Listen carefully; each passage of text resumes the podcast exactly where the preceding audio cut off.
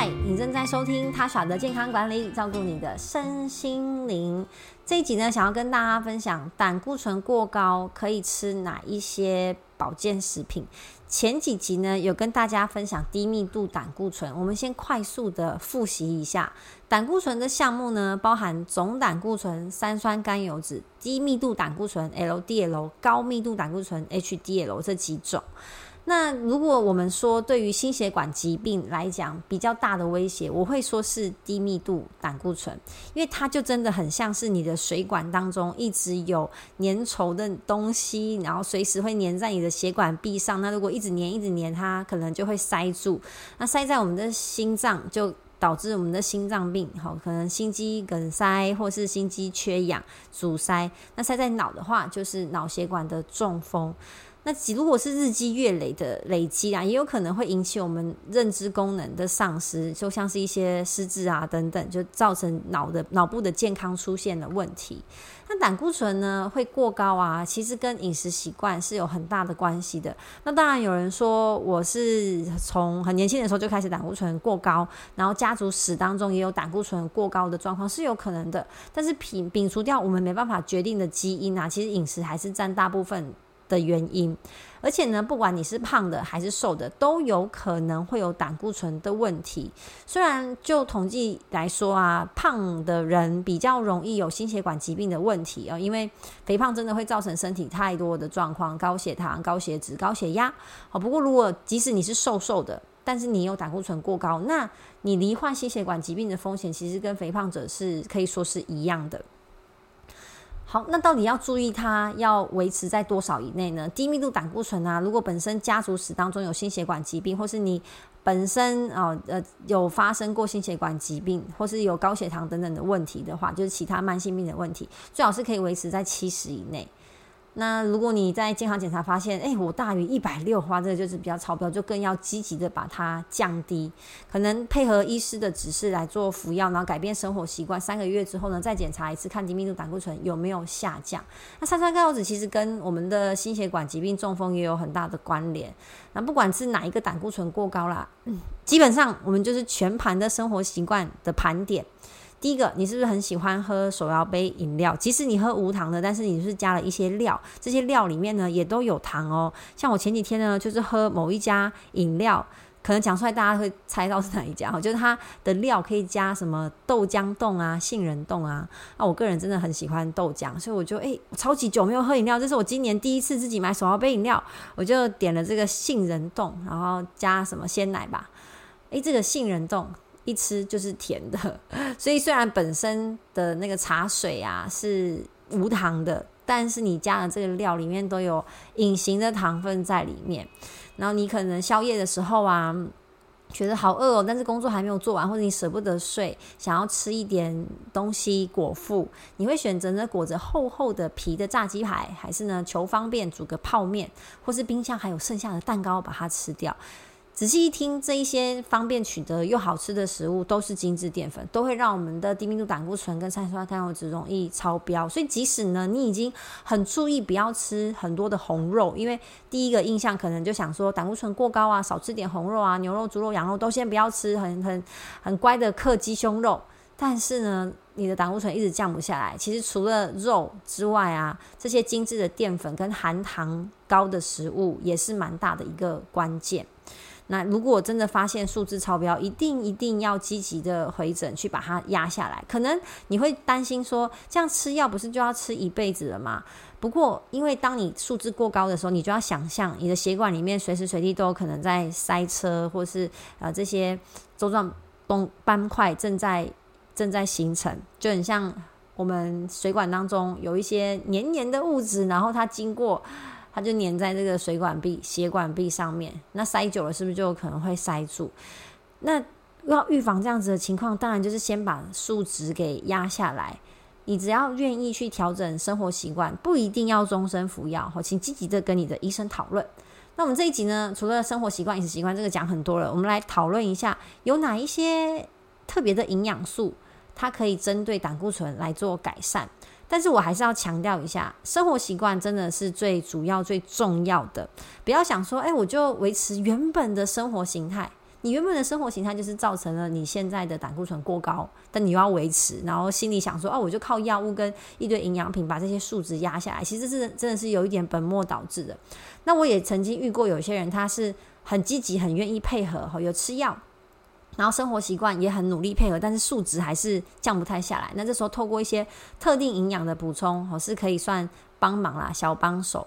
好，首先第一个最常被问到的就是红曲，红曲好像已经跟降胆固醇画上了一个等号。其实红曲本身是是一种天然的真菌，它就会在食品发酵的过程当中产生它有效的物质。像是 monacolin K、GABA、黄酮酚、红曲色素等等的，那其中的这个 monacolin K，它可以抑制呢血液当中的低密度胆固醇的合成，因此它有降低胆固醇的效果。那当中的 GABA 呢，是大脑的化学传递物质，这个对于大脑的健康啊、抗氧化，甚至血糖跟血压的改善是有天然辅助的效果。因此啊，红曲不只是可以改善我们的胆固醇血脂，去保护我们的心血管，它本身也有全身。性的抗氧化好，可以对我们的免疫力也是有帮助的。不过呢，最担心的就是呢，这个真菌，这个红曲真菌呢，它在发酵的过程当中会产生另外一个我们不想要的物质，好，就是菊霉素。霉就是发霉的霉。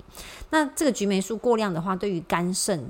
器官是会有毒害的，就像黄曲毒素啦，会有毒害。我们的卫生署有规定，市售的红橘食品中的菊霉素是不能超过二 ppm。不过，如果各位是去便当店吃红曲排骨啊，或是你在传统市场买一整罐那种他自己酿造出来的红曲，其实它是没有去经过这样子的检验的，就有可能会超量。因为发酵的过程当中是肯定会产生这个红曲素，你没有办法透过高温烹煮的方式去去除这些。呃，菊菊霉素，就霉菌是一个很顽固的家伙啦。你透过加一般的加热是很很难去除它的，所以才会说有些食物发霉了就绝对不要吃嘛。这个菊霉素也是会造成我们身体的伤害，要透过一些生化的方式去把它萃取跟删除掉。所以如果你本身啊，肝肾功能也是有一点不好，或是嗯你会担心这件事情的话呢，就建议是直接买红曲的营养品，而且要有经过认证的，就它的菊霉素是低于政府的设定的标准，最好是完全没有。不过这个就是它只能检验出低于二 ppm。我之前我妈呢，她就异想天开，在家里做了一大罐的红曲。然后我就去查了很多的资料，就跟他说：“你这辈子就只能做这一次了，就没有下一次了，因为真的太难去观测到它里面的霉菌。如果你看到菌丝，那不得了啊，那只是已经是一个一个大城市了。但它如果有一些小部落的话，你肉眼是没有办法看到的。那总不能家里就买一台显微镜，然后一片一片看，就为了确定这里面有没有发霉嘛？太太高纲了啦。所以就是建议大家，如果你真的想要补充红菊的话，其实营养品的摄取会比较安全。那外面的红曲饼干呐，那个就是装饰用的，因为它里面的红曲量其实是相对比较少的。那讲完红曲呢，另外一个降胆固醇的好朋友呢，就会是纳豆，就很像有很多的营养品都是纳豆跟红曲，然后就标榜。可以降胆固醇嘛？好，纳豆它里面的有效成分就是那个粘液，有些人喜欢，有些人不喜欢。在制作纳豆的过程当中呢，这些粘性的丝状的物质里面含有非常多的天然的酵素。那这些天然酵素就是可以去预防我们血液当中的血栓形成，所以就很像一个呃血管清道夫的概念，就是这样，大家比较有画面。所以它很适合喜欢熬夜啊、喝酒啊，好，或是你本身有胆固醇过高，或是缺乏运动，那想要预防心血管疾病的人来做一个营养食品上面的食用。虽然说血管清道夫，虽然说它可以清除血栓，那当然它的效果跟功能跟药物比还是有一点差别的。药物是直接作用，而且有相当的人体实验。那今天就算说，哎，我这个 A、B、C、D、E、F 厂商都有这个纳豆，可是他们分别不一定有这么多的人体实验。药物是。已经证实它肯定有效，它才可以上市嘛。但是纳豆的这个天然酵素，可能有很多的实验室有做过这个天然酵素的实验，但每间厂商做出来的品质和活性的单位，那就每一个不太一样，不一定一样。所以我不会直接说，哎，纳豆就真的百分之百有效，或者红曲就真的肯定有效，只能当做是一个预防啦，不能取代我们的药物，更不能作为一种偷懒的心态的依赖。那如果你是真的单纯想想要保养身体，那你也蛮喜欢吃纳豆，它跟红曲就不一样，不会有这个额外毒素的产生，所以可以的话呢，直接吃直接吃纳豆的话还不错，好就不用吃营养品，那可以当做你一般食物当中的选择跟摄取。不过要注意的是呢，纳豆里面的普林含量蛮高的，如果你要吃到有效的分量的纳豆的话呢，要吃到四百克，就是大概两碗饭的分量。这样第一个就嗯可能有点饱，好，第二是它里面的普林这样加起来呢，如果本身有尿酸过高的人的话，会有点太高，所以这就大家要去做一些取舍了。如果你本身没有尿酸过高的问题，那你也喜欢吃纳豆，我还蛮建议把它放进你日常生活的饮食当中。但如果你有尿酸过高的问题，或是啊你真的吃不下这么多的话，适时的。利用营养品的补充是一个事半功倍的呃方式啦，就有点小偷懒，但是还是要提醒一下，绝对不要想说哦，我今天有吃纳豆，我今天有吃红曲，那我就大鱼大肉，这个就是本末倒置，本末倒置。所以纳豆呢，可以降低我们血液当中的胆固醇的含量，跟呃红曲并用的话，它的它的层面是不同的，因为呃纳豆是直接作用在已经形成的血栓上，而红曲是比较它深层前端的预防。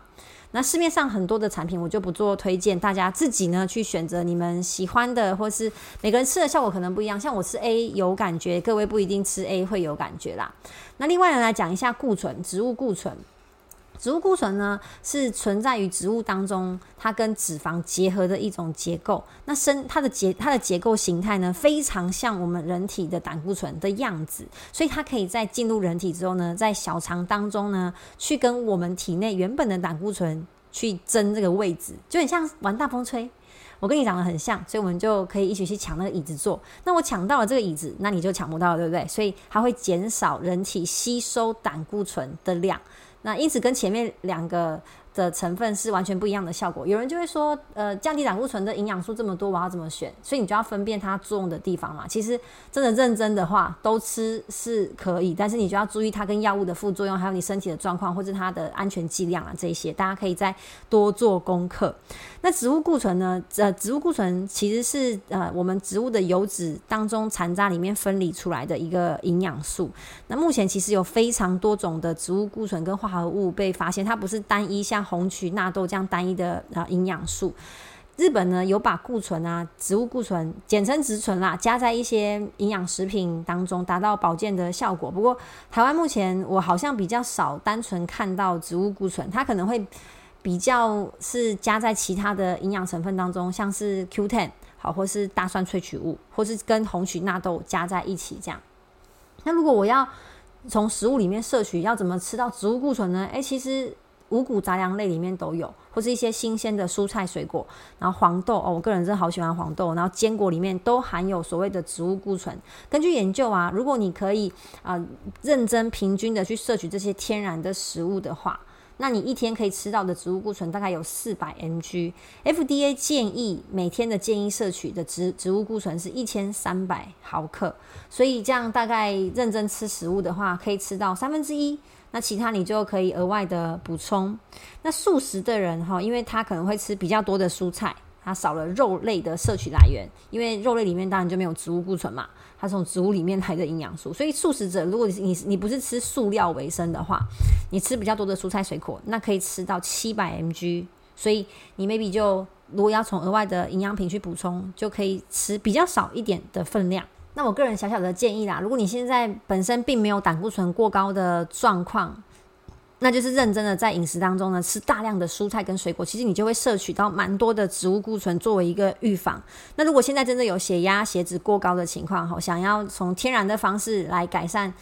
这这个胆固醇过高问题，想要吃一些天然的营养品，其实植物固醇是一个蛮好的选择。你只要额外的补充，像是纤维制成，就蔬菜制成的营养素，好像我自己有喝蔬果精华，它就是 懒人包的精力汤。因为如果精力汤我要一个东西去洗、去切，然后去打成汁嘛，那蔬果精华就是它是现成的。但就也是萃取的营养，里面也含有非常丰富的植物固醇，然后是芦荟制品，因为它也是植物，好蔬菜水果里面也含有一定的浓度的植物固醇，但从天然的蔬菜水果里面摄取是最好的。如果我今天真的很忙，嗯，又有点外食，没有吃到太多的蔬菜水果的话，我就会多吃一点就营养品的蔬果精华。但如果在家时间比较长，我真的会买多一点蔬菜，然后狂煮一大锅自己狂吃。那其实那一天的任何的营养素啊，维呃，那像是维生素、矿物质、纤维，还有像植物固醇的，你摄取到的含量一定就会比较高。所以今天呢，就跟大家简单介绍这几个跟降胆固醇有关系的营养素，从食食物当中都可以摄取得到。但是关键是有没有每天都均衡饮食，然后吃是真的食物，还是你让蛋糕跟珍珠奶茶占掉了你胃里面大多数的容积？那以上就是今天的分享。如果你喜欢今天的内容的话，请帮我分享给更多人知道，也欢迎来 IG 跟 Facebook 跟我互动哦。我们下一集见，拜拜。